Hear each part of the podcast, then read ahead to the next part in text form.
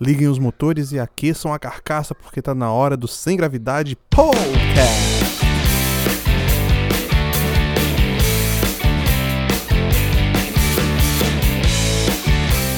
Astronauta, você que chegou aqui agora no Sem Gravidade Podcast, eu sei que você veio correndo assim que o episódio saiu e a gente chega aqui em mais uma semana e essa, o episódio é complicado, é difícil de falar para variar, mas a gente vai simplificar o máximo que a gente conseguir e a gente vai tentar dar a gravidade que ele merece, não é não, Igor? Exatamente. Mas somos assim, né? É a proposta. Falar de temas complexos do jeito mais leve possível. Mas hoje a gente não tá sozinho nessa não, cara. Quando o tema é difícil assim, a gente sempre chama alguém bem legal para participar aqui. E hoje a gente trouxe um cara especial que já falou muito sobre isso. É o Adriano lá do Peste Negra Podcast. Como é que você tá, Adriano? Salve, salve, galera. É um prazer estar aqui. Eu estou bem, graças a Deus. Muita chuva em Belém do Pará, mas estamos aí. Cara, eu tava falando aqui antes da gravação que a voz do cara até dá vergonha pra gente, né, não, amigo?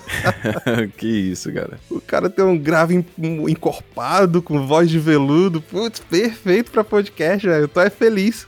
ah, que isso, mano. Sempre bom estar por aqui pelos podcasts, falando, né, na verdade, não falando, mas explicando o porquê e também acendendo aí a, a luzinha do alerta, né? Contra a pornografia. Não, mas espera aí, não, não dá spoiler ainda não, Opa, Adriano. foi mal. Contra o inaudível. Relaxa, essa parte aqui do programa é porque quem vem aqui prim pela primeira vez ainda não sabe. Ah. Mas essa primeira parte aqui do programa tem uma pegadinha, sabe?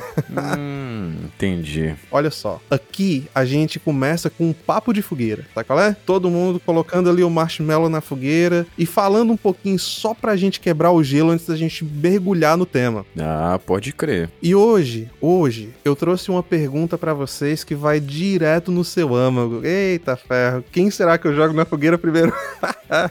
Ah, já vão querer jogar o convidado, né? Exatamente. É claro que é o convidado, é sempre o convidado. Sempre o convidado se ferra nessas brincadeirinhas, né? Incrível. Adriano, a pergunta que eu tenho para você hoje, cara. O que você faria se ficasse milionário da noite pro dia? Até rimou. Olha, se for pra. pensando no negócio que eu quero, eu tenho o sonho de montar um açougue. Então eu certamente montaria um açougue. Olha aí. Aí. Surpreendeu agora. Me impressionou. Sim, eu sou um amante de, de carnes e churrasco. Então para mim ter um açougue seria, seria o primeiro sonho, assim, plausível. Se eu ficasse rico da noite pro dia, seria a primeira coisa que eu ia fazer. para continuar rendendo dinheiro. É engraçado isso, porque hoje em dia tem um trânsito muito grande é, de açougueiros que se tornam cozinheiros, né? É exatamente na área de churrasco. Exatamente, exatamente. Aquele cara que faz lá o bife de ouro e tal. Ele era açougueiro inicialmente. É, porque primeiro você começa entendendo como é, como é que são os cortes, como é que são as carnes, para qual corte, qual parte do boi ou de qual animal que seja lá serve aquela carne, se aquela carne é para brasa, se aquela carne é para panela, se ela é para frigideira, se ela é panela de pressão. Então, tudo tem esse mistério aí dentro da, da cozinha, na verdade. Só que a minha especialidade mesmo é churrasco e é por onde eu quero continuar trilhando. Tenho aprendido bastante, né, lido bastante vi, vi, visto alguns vídeos, né? Cara, eu, eu sou amante de carne também. É, inclusive, esse ano ainda não fiz nenhum churrasco. Amo fazer. E é, é engraçado, né, cara? É, é socialmente é típico masculino, né? O cara saber aprender a fazer churrasco. E quando a gente faz a primeira vez, eu não sei se você teve esse sentimento, mas eu fiquei impressionado. Eu, caraca, velho, que coisa legal, né? Porque tem todo o preparo, a carne, sim, o sim. corte, o material que você tem que usar. E a melhor parte é a galera curtindo o teu churrasco. Aí tu te sente realizado, porque a galera vai comendo, vai aprovando ali, pô, da hora, gostoso teu churrasco. Aí você se sente o máximo e quer continuar fazendo. Cara, é engraçado que parece. É, olha, isso não é de propósito, gente. Para vocês que estão escutando aí, você aí, astronauta. Mas toda vez que eu trago um convidado aqui, é 90% de chance do cara se dar bem comigo. eu trago o convidado e os dois viram amigos, sacou? que foi, cara? Você tá com ciúme? Calma, tem para todo mundo. Não, você não tá entendendo. Daqui a pouco o Igor vai abrir um podcast com os caras eu fico aqui chupando dele. Não, já, jamais. A fidelidade tá, tá completa aqui. Desculpa, acho que tá tendo uma DR aqui. Se vocês quiserem, eu posso sair da salinha aqui. Pra... Mas vem cá, Igor, tua vez agora, cara. Milionário da noite por dia, primeira coisa que você faz. Cara, eu tenho um sonho de, de um tipo de vida, assim, que eu quero ter, né? É, eu, eu trabalho para isso. Eu gosto muito de de estudar, mas algo específico, que é a área de humanidades e filosofia. Então, se eu pudesse completar esse sonho que eu tenho desse tipo de vida, fazer uma casa mais ou menos no mato, que também muito no mato eu não gosto, né? Eu gosto de poluição mesmo, sabe? com laguinho, montar, fazer um curso de filosofia, uh, dar aula três vezes por semana nesse grupo, seria a vida dos meus sonhos, né? É, eu acho que seria a primeira coisa que eu faria. Para depois eu vou pensar em render o dinheiro. A primeira coisa, comprar uma casa num, num lugar frio, sabe? Perto de um lago, onde eu posso montar um curso de filosofia e receber ali meus alunos. Uau. Cara, não é por nada não, mas tem um certo velho que mora na Virgínia que fez um negócio assim, viu? eu sei. E por mais que é, tenho uma grande admiração por esse senhor, esse, esse, senhor, por mais que eu não seja adepto a, aos seus ensinamentos, mas ad, admiro ele, mesmo pensando em outra corrente, é algo que eu quero também pra vida. E xingar o governo, e xingar todo mundo, né? Aquele velho chato que senta na, na varanda tomando café com a espingada na mão. O sonho de todo homem de bem, né? É, exatamente. Oh, então, mas se eu ficasse milionário da noite pro dia, cara, a primeira coisa que eu faria é colocar fogo no, no na guerra civil que a gente tá tendo aqui aqui no Sem Gravidade. Adriano, você não sabe, cara, mas aqui tá rolando uma guerra civil entre eu e o Igor, que é o time café contra o time suco de laranja, sacou? Meu Deus, cara. Se eu ficasse milionário da noite pro dia, primeira coisa que eu faria é, é, inventar uma caneca. Eu gastaria todos os milhões, cara, mas inventaria uma caneca que só aceita suco de laranja e daria pro Igor. Sacou? Só pra explicar pro Adriano, é porque a, a, estamos vendendo uma caneca, né? Com a logo do programa, tudo direitinho. Aí eu sempre falo, não, pega lá a caneca, compra você tomar seu café. Aí o Léo chega, não, mas o negócio é suco de laranja. Aí começou a disputa. Ah, meu Deus do céu, o conflito de suco e café. Tô, eu tô me sentindo no ano de 1800 que qualquer coisa virava guerra. Os caras faziam guerra por carne seca, faziam guerra por queijo. Agora vocês estão fazendo guerra por suco de laranja e café. Exatamente. Os tempos ficaram muito brandos aqui, né? É, pelo que eu tô vendo aí, né? As guerras eh, antes tinham mais graça, né? Estamos precisando de uma, de uma guerra civil tá, de verdade. Tá precisando de uma botar. espada aí, né? Sei lá, um duelinho desse aí. É, mas é isso aí, gente. Já esquentamos as mãos aqui nessa fogueira. Agora tá na hora da gente partir direto pro programa. Então, Igor, o que, que a gente faz? Sobe a música.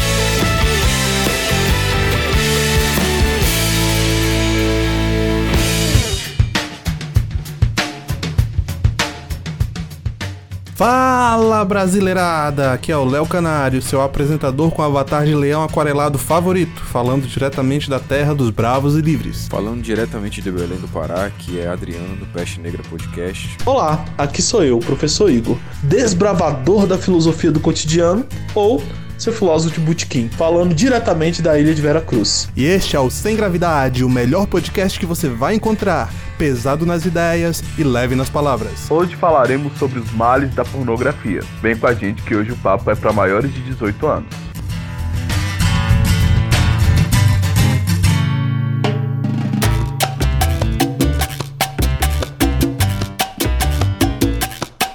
Igor, o astronauta que tá por aí tem que estar tá preparado para esse episódio que hoje tá pesadão nas ideias, não é não? Exatamente. Falando sobre assuntos que do nosso cotidiano, que afetam a nossa vida, mas muitas vezes passam desapercebido do nosso próprio senso crítico. É isso mesmo. E eu já deixo aqui um disclaimer, porque hoje a gente tá usando uma vírgula sonora, aquele trecho que fica entre os blocos, de um episódio do Leadercast lá do Luciano Pires. Cara, que episódio bom, uma excelente entrevista com uma atriz atriz pornô. E a gente usa um trechinho, pedir para ele, é claro, não vou ficar usando trecho do podcast dos outros sem, sem permissão, né, não, Igor?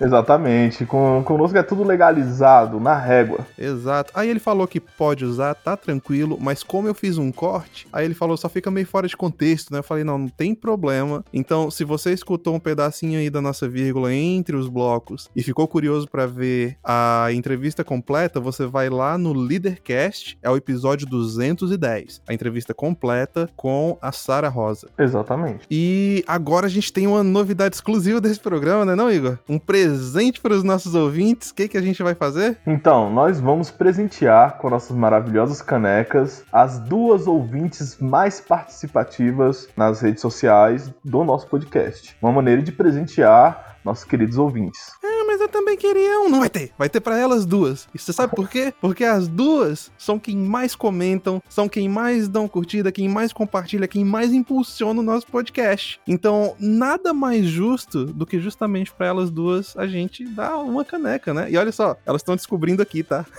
Exatamente, no programa. E, e, perceba, não estamos fazendo isso a esmo. É porque é uma comemoração nossa do nosso 5K de downloads. E a partir disso, quem ganha o presente não somos nós, são vocês. É isso mesmo. É um agradecimento, gente. Eu sei que a gente não pode dar caneca para todos vocês. Eu tô brincando, é lógico. Mas a, a gente queria dar uma caneca para cada um que já escutou nosso programa. Só que o bolso não é tão fundo assim. e vale, vale a pena lembrar que no nosso podcast nós temos ouvintes fiéis desde o início. O nosso público está sempre ali crescendo e se mantendo. Quem escuta o Sem Gravidade não fica sem escutar na outra semana. Mas olha só, Igor, eu quero saber qual do, dos dois times que vai ganhar a Guerra Civil, porque elas duas vão decidir. Vamos ver se elas vão bater uma foto com café ou com suco de laranja. É isso mesmo, Léo. E perceba, é obrigação das duas né, tirar uma foto nas redes sociais, nos marcar e fazer essa surpresa. O que, que será que elas vão beber com a nossa xícara? Café, ou suco de laranja? Ou vai para outras coisas? Não sabemos. Ah, eu tenho certeza que vai ser o suco de laranja, meu amigo, porque eu quero ganhar. tem como não, velho. Café é a bebida do brasileiro. Então, mas a gente tem que falar quem ganhou, né? Exatamente. E aí, Léo, quem ganhou? Ok, a primeira vai ser a Alessandra Costa com um S só. Lá no Twitter, a arroba dela, só para vocês não terem dúvida de quem é, é a arroba Alessandra Costa 8. Então, Alessandra, assim que você escutar isso daqui, manda uma mensagem lá no Twitter que a gente vai te passar as instruções para receber a sua caneca zerada. E quem é a outra, Igor? A outra ouvinte participante que vai ganhar a caneca é a Fátima Underline Barbosa. Arroba Fátima com T-H-Y Underline Barbosa. Ela pode entrar em contato ali no Instagram com as nossas contas, arroba Léo Gravidade, arroba Prof. Igor PH ou arroba sem gravidade. E vamos estar ali passando os procedimentos para ela. Pois é, e você já começou a falar, Igor, a gente tá nas redes sociais também, dá uma chegadinha lá, no Twitter é o arroba Léo Sem Gravidade e o arroba Sem Gravidade Underline PC. E como eu já falei no Instagram, arroba Léo Sem Gravidade, arroba Prof. Igor PH, arroba Sem Gravidade Podcast. E temos também a página do Facebook, que é o facebook.com.br Sem Gravidade Podcast. Também estamos disponíveis no YouTube, através do youtube.com.br Sem Gravidade Podcast. E nós estamos online também nas rádios, lá na troisfm.com, toda quarta-feira às 8 da noite, e na shockwaveradio.com, toda quinta-feira às 16 horas. Também não se esqueça que se você quiser adquirir essa mesma xícara que as nossas duas ouvintes foram premiadas, você pode entrar na loja estampei.com barra sem gravidade. Sim, e não se esqueça de dar uma checada sempre no nosso site também, que a gente sempre vai ter novidades, a gente tá expandindo, a gente tem surpresas por aí, e é lá no semgravidade.com, dá uma checadinha lá. E vale lembrar que finalizando essa temporada temos muitas outras novidades na próxima, né não, Léo? Então se prepara que o Sem Gravidade vai dominar o mundo, cara. Ah, Igor, e falando em fim de temporada, eu já faço também aí um pedido para você que tá escutando, nos mande os seus trechos favoritos, porque o episódio 40 é a compilação das melhores partes do episódio 20 até o 39. Então dá uma checadinha lá, fala pra gente o que você mais gostou, manda um minuto e a gente vai compilar no último episódio da temporada. Exatamente. E aí, Léo? E agora? Agora, meu amigo, sobe a música que aí vai pro programa.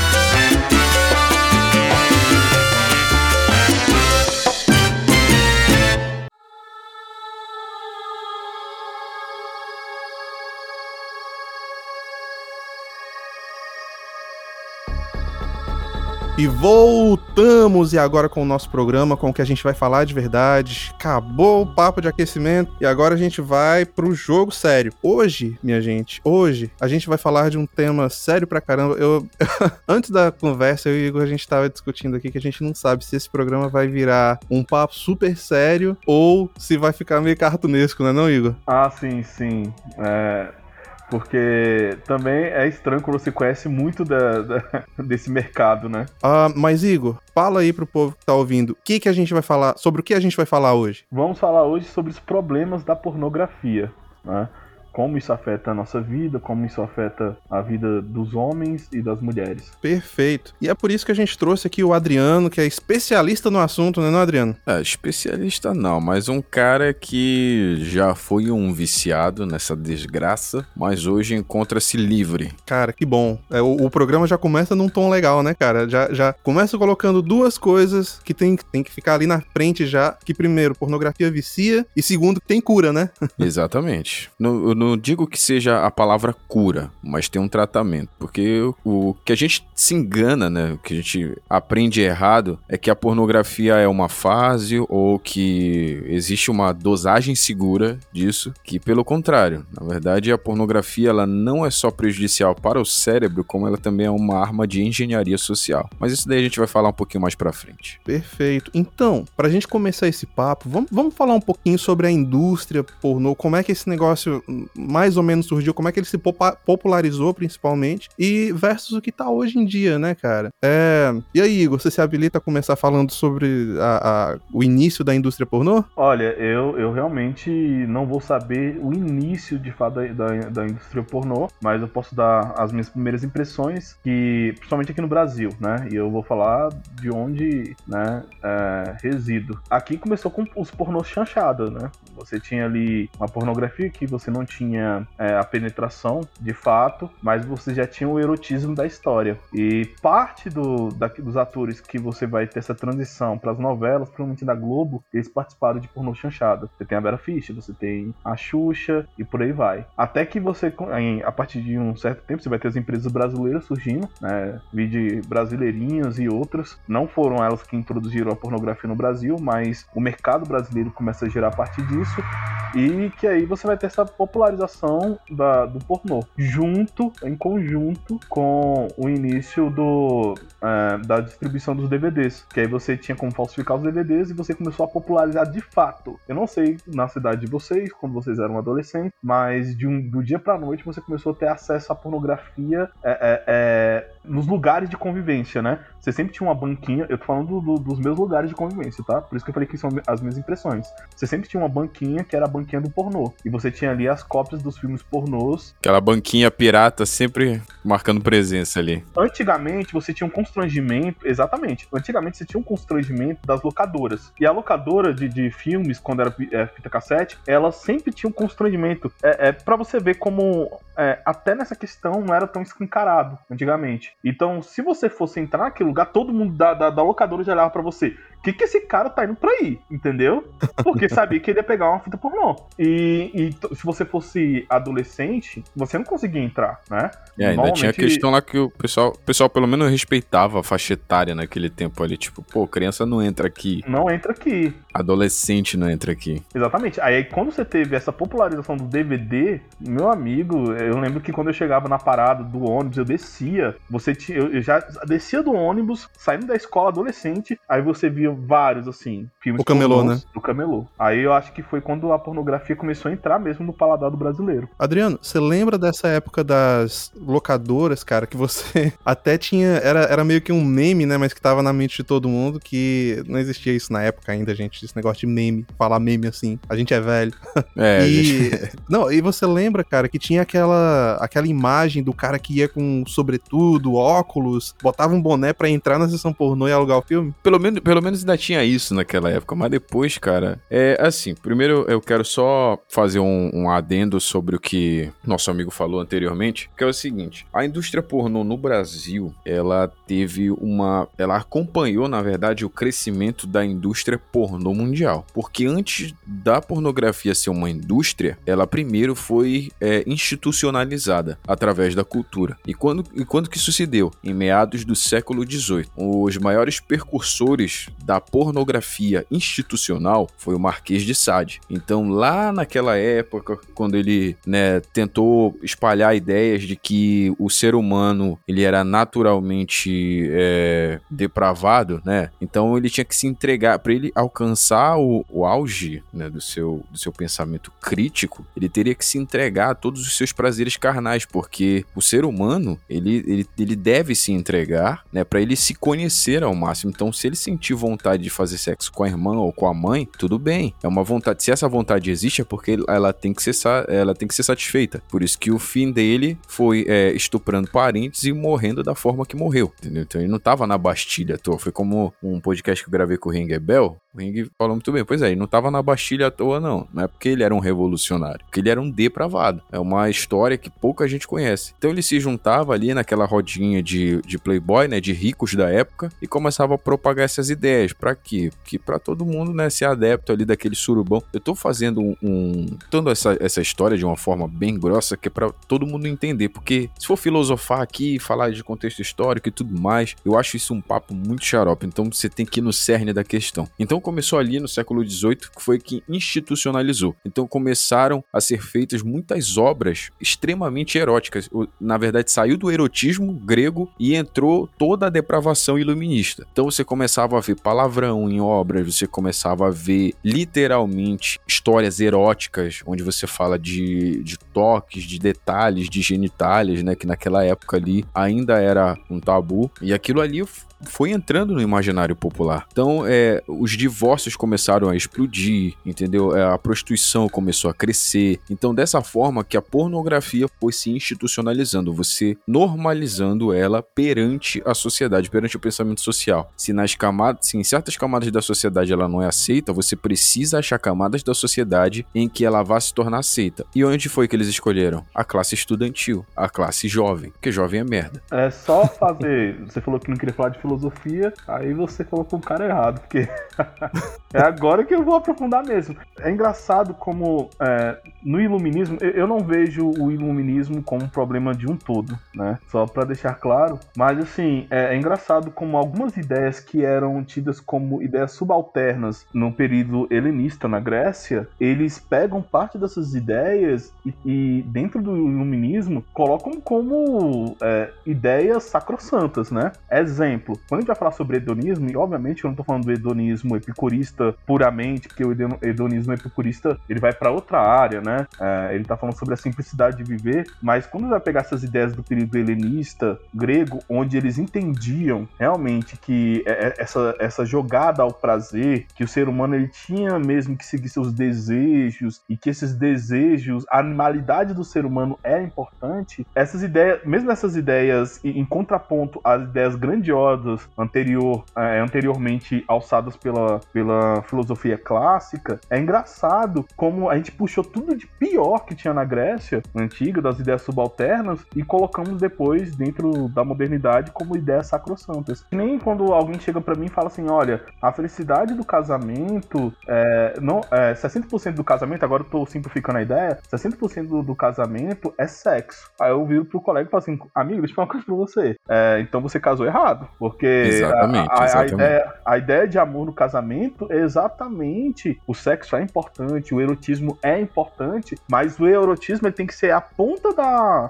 a ponta da lança. Você tem todo um trabalho antes. É a conclusão do relacionamento, é, é né? a conclusão do relacionamento. Você tem todo e, e, tem gente que, que realmente acredita nisso e fala não, mas é, é o sexo não, cara. Porque quando faltar sexo você tem que ter o seu cônjuge. Quando faltar a alegria da, da, da do prazer de estar junto, você tem que que ter o amor como base, o amor como é, é, para além é, é das suas pró dos seus próprios sentimentos, né? Do desejo. É. Você vai além do desejo, você chega no amor. E aí, só é, colocando uma amarra aqui nisso tudo que a gente está discutindo, quando a gente volta para olhar para a indústria pornográfica que surgiu ali nos Estados Unidos nos anos 60, nos anos 70, é até interessante a gente falar que muita gente coloca culpa no capitalismo, né? Mas o, o capitalismo, cara, esse sistema que a gente criou, ele é muito bom em fazer uma coisa, em massificar alguma coisa que era produzido ali a, a toque de caixa, né? Então, ele, você consegue fazer isso dentro da sociedade capitalista americana, de criar essa grande indústria bilionária, justamente por isso, porque você consegue pegar um produto que era, digamos, é, bem específico ali, que acontecia em clubes fechados, e você massifica isso, você joga isso para as massas. E foi isso que a indústria americana dos anos 60, 70 fez. E pegando já esse gancho que você jogou aí, Adriano, a, a, a ideia que existia ali por trás dos anos 60 era de liberação sexual, justamente puxando essa ideia aí de, de do, do, vindo do iluminismo, né? De que a gente não precisava se segurar, que a gente tinha que se render à nossa animalidade, aos nossos instintos. Freud vem, vem forte nisso daí também. É, inclusive Freud gostava muito lá do clubinho de,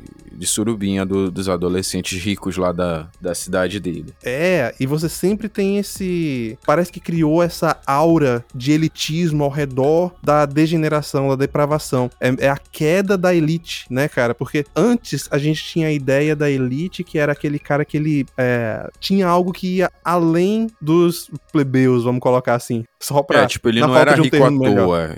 Era um privilégio porque a cabeça dele estava acima da, do pensamento do baixo clero. Mas tinha que ter mérito, né? A, a, ideia é que deveria haver mérito na elite. Já a partir desse ponto aí que a gente chega com essa indústria pornô surgindo e ficando forte, bilionária, rica, a gente chega no ponto de que você não precisa ter é, valores morais altos, sublimes, para você ser elite. Só precisa ter dinheiro e conseguir massificar alguma coisa, né? Né? E a gente já faz um link aqui também com a degeneração que aconteceu a seguir. Eu queria colocar um comentário aqui, desculpa se eu tô falando demais, gente, mas teve um documentário que eu vi ontem, foi inclusive aquele que você me recomendou, Adriano, mas eu não quero falar o nome aqui porque tem cenas nesse documentário que, meu Deus, eu honestamente não quero que os meus ouvintes vejam aquilo, entendeu? Você sabe do que eu tô falando, uhum, né? Sei, sei. Então, eu prefiro não recomendar justamente para não colocar os meus ouvintes em, em, vendo essas, essas desgraças. Então, só, só acreditem em mim, gente. Só dessa vez, tá?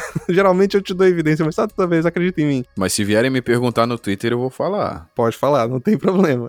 Tá bom então. Esse documentário, ele, para mim, causou uma impressão muito ruim porque ele coloca a indústria antiga pornográfica com a indústria atual pornográfica como é, duas correntes que se chocaram e a indústria atual ganhou. Mas para mim é tudo a mesma coisa, velho. Eles tentam glorificar a indústria anterior como se fosse, ah, mas pelo menos a gente só conseguia vender o DVD que era restrito para adultos e agora a indústria ficou pior. Mas na boa, essa indústria anterior é que gerou a atual, sacou? Então uhum. isso daí foi só conclusão lógica. Aquilo que eles começaram lá é o que se tornou hoje, entendeu? Com todos esses sites, os tubes, a pornografia distribuída ao Deus dará para quem quiser consumir, seja criança, seja adulto, seja tudo, velho. Então a culpa é da indústria anterior que gerou isso daí. E eles só estão reclamando porque surgiu alguém pior do que eles, entende? Agora eu entendi. Eu não tinha entendido da primeira vez que você falou comigo, ó, né, fora do, do, do, programa. Agora eu entendi quando você fala que, é,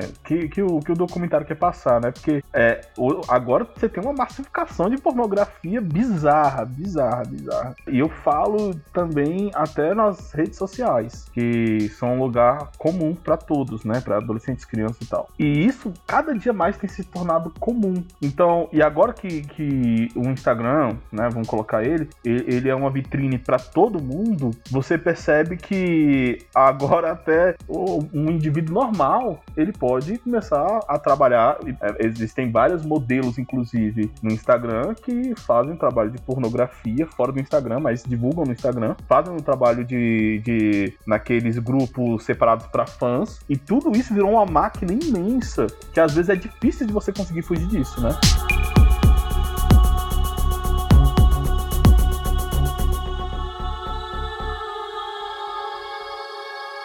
O que, que você não consegue ver ali? É, eu fico meio oprimida com aquilo lá. Assim, eu podia ter sido atriz de outra coisa, né? Não de pornô, de expor o corpo. Assim, na verdade, eu não me sinto orgulho de ver eu ali nos vídeos, não.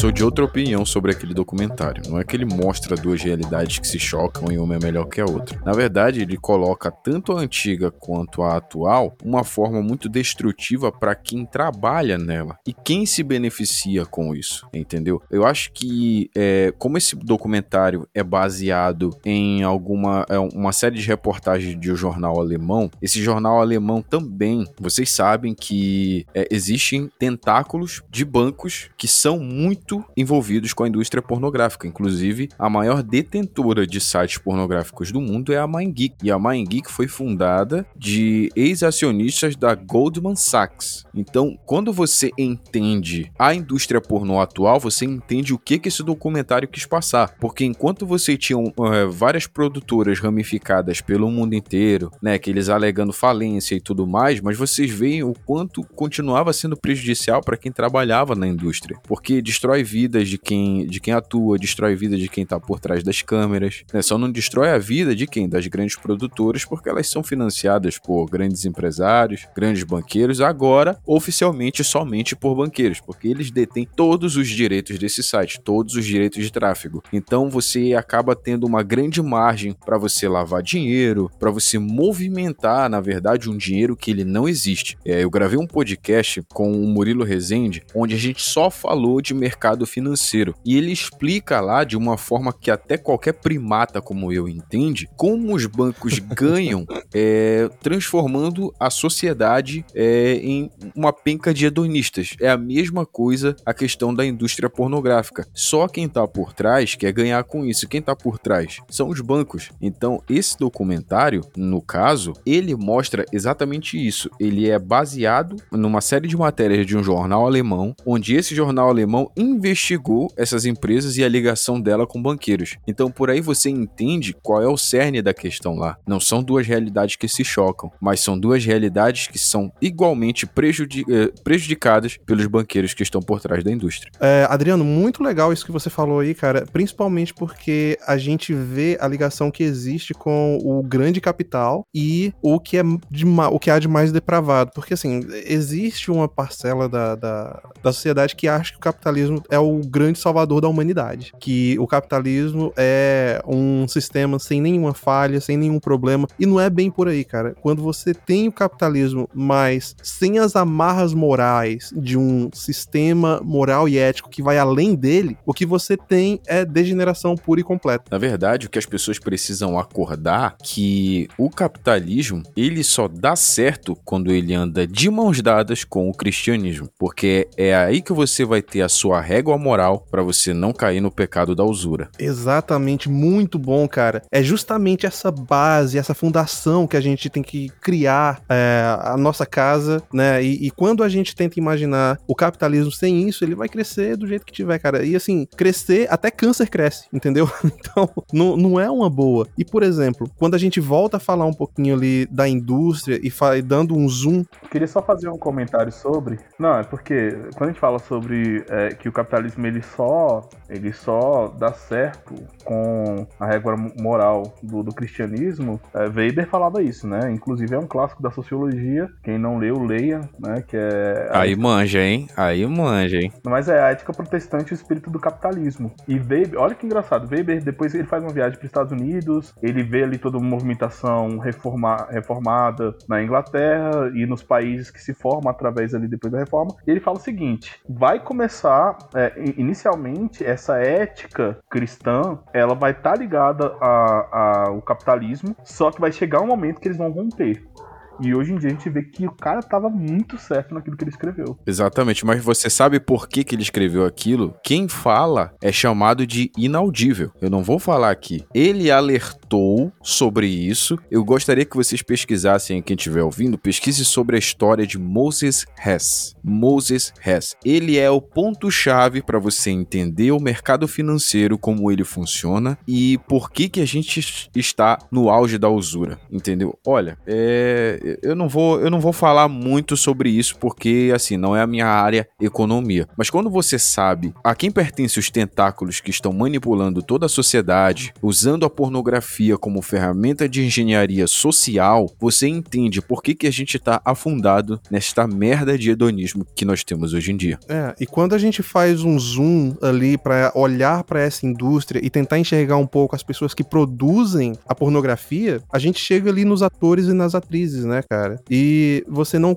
É, é para mim é difícil conseguir ver uma pintura mais bem definida dessa, desse rompimento do capitalismo com o cristianismo quando chega nessa parte, porque justamente ali quando você olha para os atores é que você percebe que as pessoas deixaram de ser pessoas e se tornaram meros objetos. Exato. O problema é que as pessoas acham legal hoje em dia ser um objeto. A gente, a, a gente abandonou o primeiro amor, irmão. Essa que é a verdade. A gente não sabe amar, a gente não entende a dor do próximo. Então a gente acha legal hoje em dia se vender como objeto nas redes sociais. Hoje você, você não é você. Você é quantas curtidas você tem. Você é quanto o seu vestido vale. Você é quanto você veste. Você não é você na sua essência. As pessoas não valorizam isso. Então, vai depender das curtidas que você tem na rede social, vai depender da roupa que você veste, da forma como você se mostra. Então, quanto mais despido você se mantiver, quanto mais você se erotiza, mais você se mostra como objeto, mais os seus likes vão crescer. A sua influência, entre aspas, vai crescer. E o que as pessoas hoje veem como vantagem, na verdade é uma extrema desvantagem a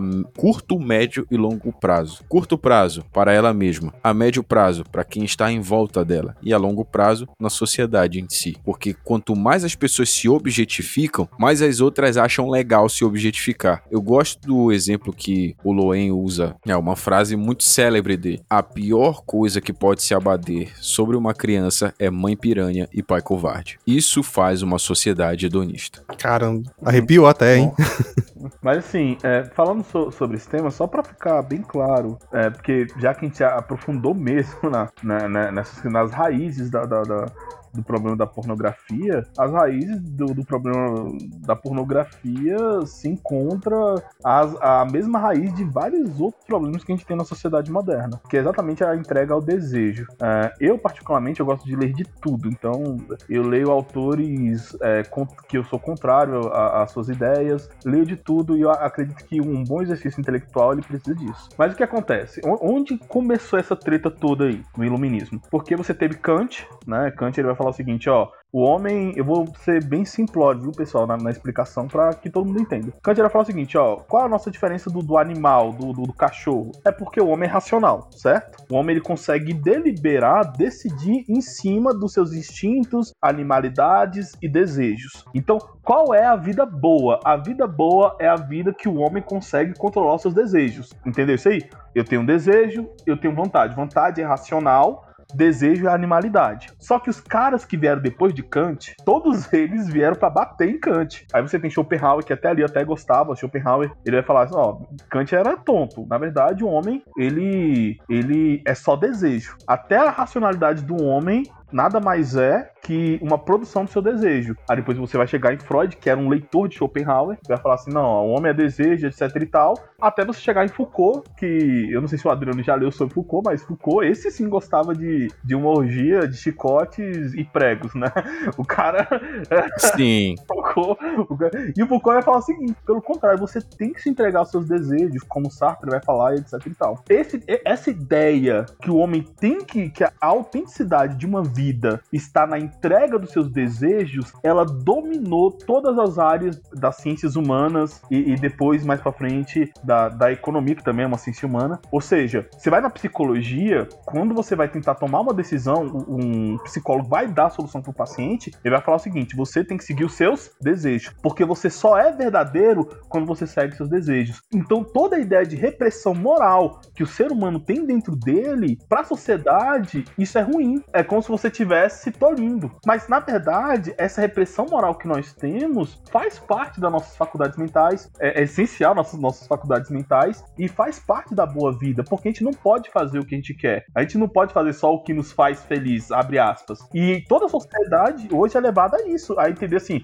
faça o que te faz feliz. Cara, eu fumo uma pedra de, de crack. Ah, me faz feliz, agora eu tenho que me deitar e cheirar ah, o negócio todo. Cheirar não, não é fumar o negócio todo. Eu bebo um uísque, um, um agora tenho que beber garrafa toda. Aí eu vou lá e vejo um, um, uma mulher fazendo um negócio com um cachorro, porque que era o papo que eu tava tendo off-topic, né? Aí o cara acha que, que eu tenho que fazer o que me faz feliz. Cadê a repressão moral? Ela principalmente. E quando você fala isso, você é o autoritário ou conservador, é, tentando jogar isso, reacionário, alguma coisa do tipo. É, é, você vira o, o, Como é, é o nome? O juiz moral, né? Mas, cara, a maior prova da aniquilação desse argumento sobre os desejos, cara, é a própria realidade. Quando você pega lá na indústria pornográfica e você olha pros atores e pros atrizes, até mesmo para uma garota de programa que tá ali ao redor dessa indústria, você percebe o quanto isso é destrutivo, o quanto isso joga o ser humano lá para baixo. A pornografia em si, ela é um movimento destrutivo que acaba não só com quem tá assistindo, mas também com quem tá produzindo.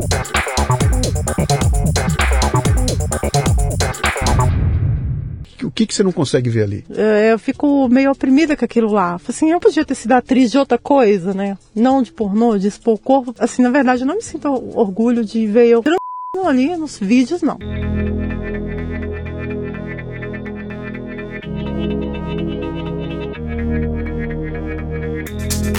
Eu lembro há um tempo atrás que eu escutava um podcast que ele até é finado hoje em dia, que era o No Barquinho. Não sei se você conhece, Adriano. Hum, não, eu, eu nunca fui muito ligado em podcast. Eu passei a ser ligado depois que eu comecei a gravar.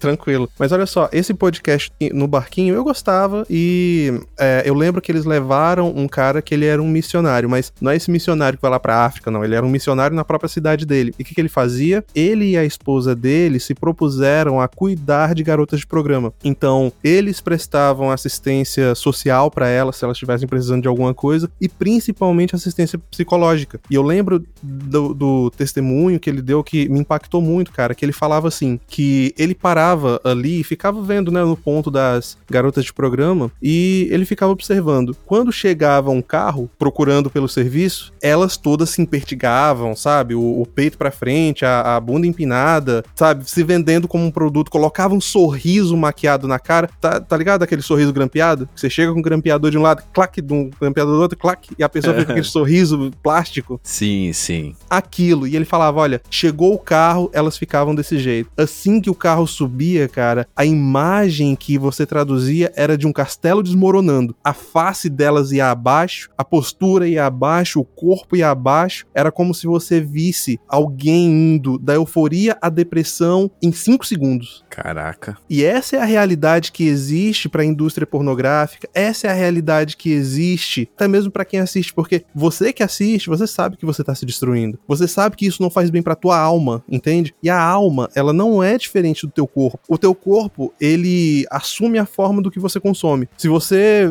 é, é, passa o dia inteiro comendo só besteira, meu amigo, você vai virar chupeta de baleia. Não tem outro jeito, não.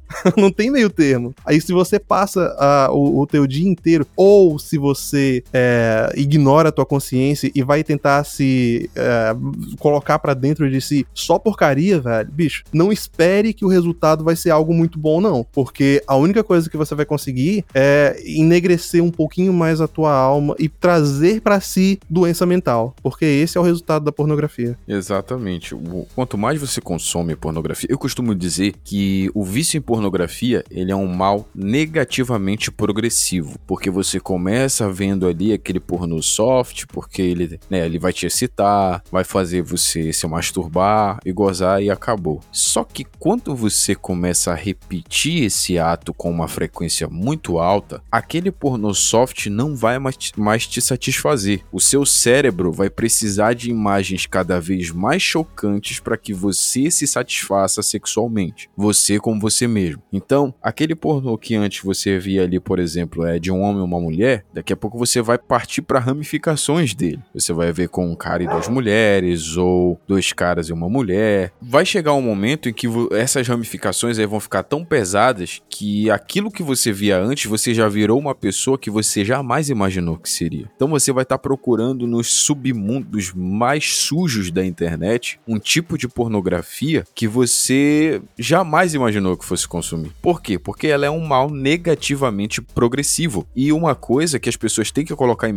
o tamanho da gravidade disso. Porque todo pedófilo, quando ele é pego, geralmente ele é pego com muito material pornográfico. Eu não estou dizendo aqui que todo viciado em pornografia é um pedófilo, mas todo pedófilo é um viciado em pornografia. A mesma coisa é o caso dos estupradores. Quando você, se vocês pesquisarem a história de Ted Bundy no YouTube, vocês vão entender o que eu estou falando. Ali é o caso mais clássico e mais claro que existe sobre isso. As pessoas veem a pornografia pornografia hoje com uma normalidade tão grande que você recebe aquele memezinho com nudez no WhatsApp, às vezes até com é, sexo explícito, e você dá risada, você acha normal. É porque alguém ali nos anos 50 disse que seria normal aparecer um peito no cinema. E olha onde nós estamos hoje. Hoje você tem pornografia na música, você tem pornografia no cinema, você tem pornografia nas séries, você tem pornografia na internet, você tem pornografia no seu grupo de família. E aí você não percebe o quão viciada está a sociedade que a gente vê isso com normalidade. Aí cada vez mais a gente vê corpos como objeto. A pessoa que é viciada em pornografia, ela entra num estado de patologia tão grave que ela começa a ver as outras pessoas, qualquer outra pessoa, como um mero objeto. Ela não consegue manter amizade com ninguém, isso prejudica a relação interpessoal dela, porque ela não consegue mais ver outras pessoas como pessoas. Ó, se for um homem, por exemplo, ele vai sempre ver uma mulher como alguém passível dele comer. Ele não vai ver uma mulher como ela é, que é um ser humano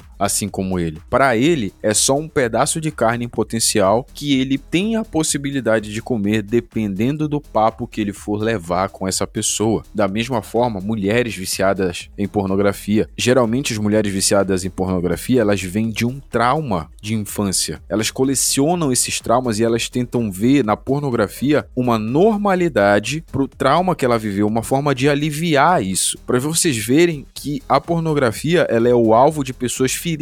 Pessoas feridas pela vida descontam a dor da sua ferida na pornografia. Eles tentam enxergar na pornografia uma forma de aliviar a sua dor. Então, não é algo que você tem que ver com normalidade, é algo que você tem que ver com muita repulsa, uma extrema repulsa. Não é para você bater na, nas costas do seu amigo quando ele te manda pornô no grupo da galera. Porque aquilo ali, aquele pornô que ele mandou, ele destruiu alguma vida. Seja do ator, seja da atriz, ou muitas vezes da pessoa que vazou o vídeo. Olha só que sociedade doente, cara. Vaza um vídeo de alguém, vaza um vídeo de alguém íntimo, uma pessoa confiou que outra pessoa filmasse o ato sexual deles e aí de repente cai na net. E o que mais você vê é o pessoal compartilhando no WhatsApp. Agora o WhatsApp tem quando uma coisa é muito compartilhada, fica lá um encaminhado com frequência. Você recebe aquilo ali e vem encaminhado com frequência. Imagina só a cabeça da pessoa que teve a sua nudez explícita, a sua intimidade explícita pro mundo inteiro. Como ela deve tá se sentindo. E Adriano, eu acho que a, é, essa infiltração que existiu é,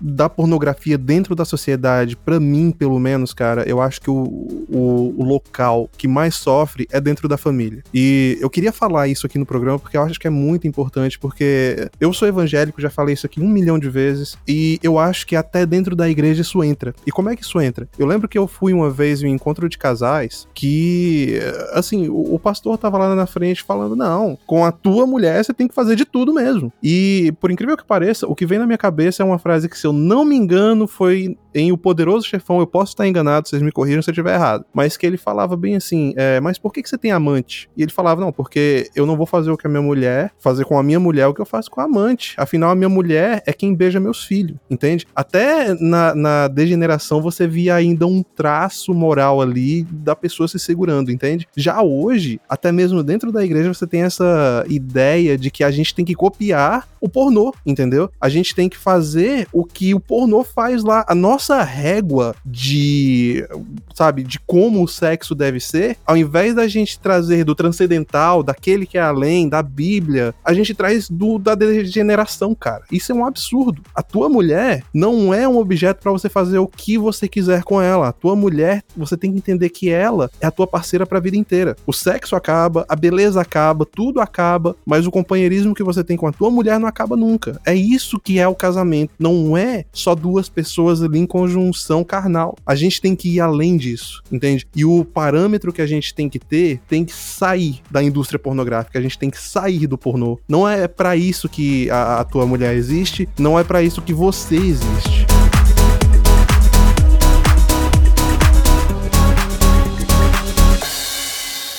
Que, que você não consegue ver ali? É, eu fico meio oprimida com aquilo lá. Assim, eu podia ter sido atriz de outra coisa, né? Não de pornô, de expor o corpo. Assim, na verdade, eu não me sinto orgulho de ver eu ali nos vídeos, não.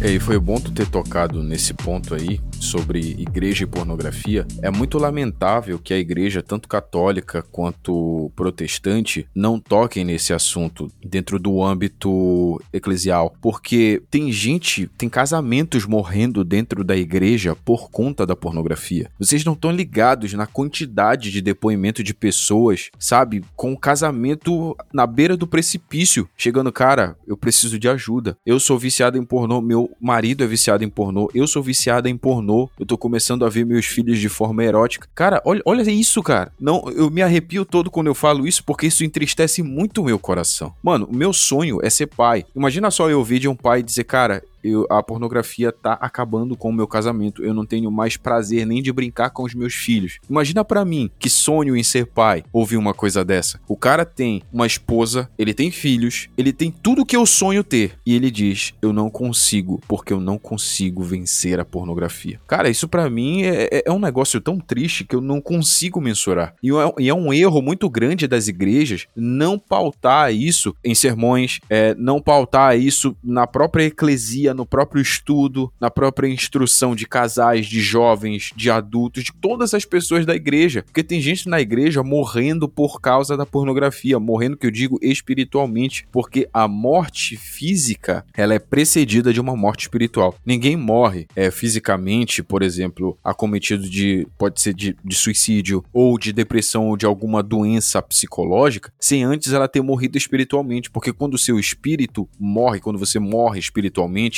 você está passivo, passível de morrer fisicamente com muito mais facilidade. Então é, é uma coisa que as igrejas deviam falar muito. Eu gosto muito, eu queria indicar aqui dois pastores para vocês, que é o pastor Jack e o pastor Anderson Silva. Eles falam muito sobre isso, especialmente o pastor Jack. É, eu pretendo levar ele brevemente no meu podcast para uma entrevista, porque cara, é, é impressionante a quantidade de casais que estão sofrendo por causa da pornografia. Casais que viram na pornografia uma forma de apimentar a relação e acabaram virando escravos daquilo. Casais que começaram assim, poxa, vamos ver pornô, fazer um negócio diferente aqui dentro do, da nossa intimidade. E quando vê, eles estavam sendo adeptos de voyeurismo, de swing. Então isso é muito perigoso, muito perigoso. Eu, eu também acredito que deve ser falado na igreja, né, sobre essas questões, mas com certo preparo. E a segunda vez que citam o pastor Anderson aqui, Felipe Rodrigues também fez uma citação. Deixa eu só falar sobre isso que vocês estavam falando, que é importante. Primeiro, sobre essa questão da pornografia é, dentro das relações de casais. Isso aí é uma coisa que é muito difícil de você fugir, é, porque querendo ou não, aquilo que pautou o sexo dentro dos relacionamentos foi a pornografia. É, até a gente fala até a própria depilação feminina, etc. Que na pornografia você começou a fazer isso para pegar ângulo na câmera, né? E você tem ali agora pautando as relações sexuais dos casais no geral. O que eu acho importante de ser dito é que é, não, não somos contra o sexo. Isso é muito importante de se falar. Quando se fala, é, se vai trabalhar isso dentro de um pensamento bíblico, o sexo é muito bom. O sexo é um presente de Deus. Como todos os desejos do ser humano são um presente de Deus. O grande problema, perdão, todo desejo não, toda a satisfação do desejo é um presente de Deus. O problema, é, e eu vou explicar depois porque algum, algumas coisas não são. O problema é que os desejos eles são ponteiros, né? Eles são ponteiros que têm que apontar para a glória de Cristo. E muitas vezes, como fala lá em Romanos 1, nós ficamos a, a gente para no ponteiro e adora o ponteiro, adora o sexo, em vez de entender que o sexo é uma bênção de Deus e que aponta para um Salvador. O sexo ele é muito bom dentro de um padrão, né? dentro de um relacionamento, dentro de um relacionamento pré-estabelecido, dentro dos isso falando com, pra, pra, com, entre cristãos, né? Dentro de um relacionamento padronizado por Deus, que é o casamento, né? Não é ruim fazer sexo, é muito bom, mas dentro daquilo que foi estipulado por ele. Agora, o, o, grande problema que a gente tem hoje em dia é a publicidade em cima do sexo e a troca de valores, como se o sexo fosse mais importante do que é, o convívio familiar, mais importante do que o sacramento do casamento para quem é católico, ou mesmo o casamento em si é, como uma união que representa a Santíssima Trindade. Então, eu acho que é, é, é essa questão, não o sexo em si, mas essa publicidade em cima do, do, do sexo e para mais, né, a pornografia que invade sim as casas e muitas vezes dita as relações sexuais. Cara, esse papo aqui tá muito bom, mas muito bom mesmo, mas a gente vai ter que encerrar, o que significa que esse não vai ser o único episódio que a gente vai falar sobre esse assunto. Adriano, quero que você venha mais vezes, mas agora, cara, uma mensagem final aí pro nosso astronauta que tá ouvindo. Gente, primeiramente eu gostaria de pedir para vocês, você que tá ouvindo aqui, você que estava indo para a igreja e hoje não vai mais, volte imediatamente. Largue a pornografia. A pornografia destrói a sua vida, te deixa broxa e principalmente te afasta de Deus. Perfeito. Igor, você quer deixar uma mensagem final? Antes, só consertar uma coisa que eu falei. Eu falei que todos os desejos é, são ponteiros que apontam para Deus. É, não vou retirar o que eu disse. Só falar uma coisa que o problema do homem não é o desejo. O problema do homem é o coração do homem, que é algo que vem antes da vontade do desejo do homem que corrompe todo o restante. Dito isso, fazer minhas considerações finais. Como o nosso público é bem amplo,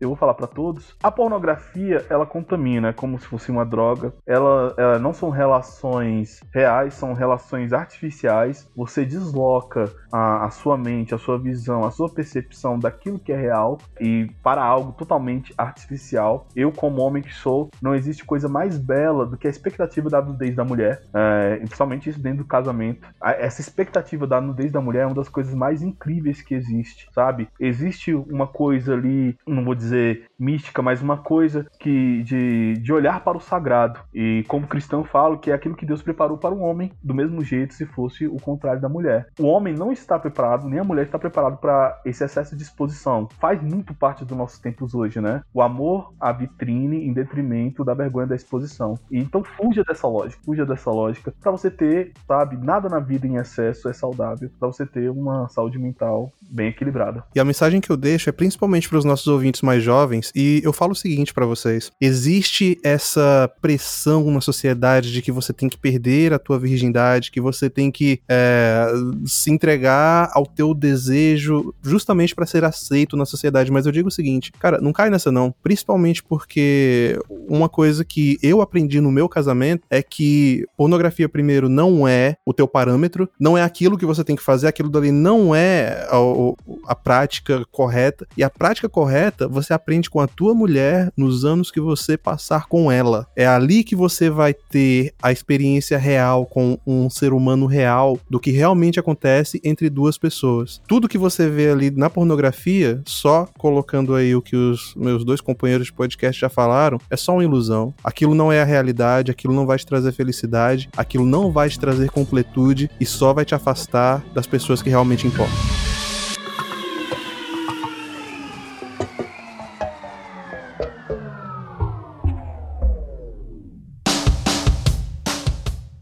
E chegamos ao fim de mais um Sem Gravidade Podcast, pesado nas ideias e leve nas palavras. Se você gostou desse programa, nos dê uma boa avaliação lá no iTunes, no Spotify ou onde quer que você nos ouça. Nos siga também lá no Twitter, tem o arroba Sem Gravidade e o arroba Sem Gravidade Underline PC. Estamos também no Instagram, você pode nos encontrar no arroba ProfIgorPH e no arroba Sem Gravidade. Estamos também no Facebook, no facebook.com barra Sem Gravidade Podcast. Estamos no YouTube, é só procurar por Sem Gravidade Podcast. Se tiver uma sugestão, elogio ou crítica, pode mandar também um e-mail pra gente lá no semgravidadepodcast.gmail.com. Isso é tudo por hoje, pessoal, e nos vemos na próxima semana.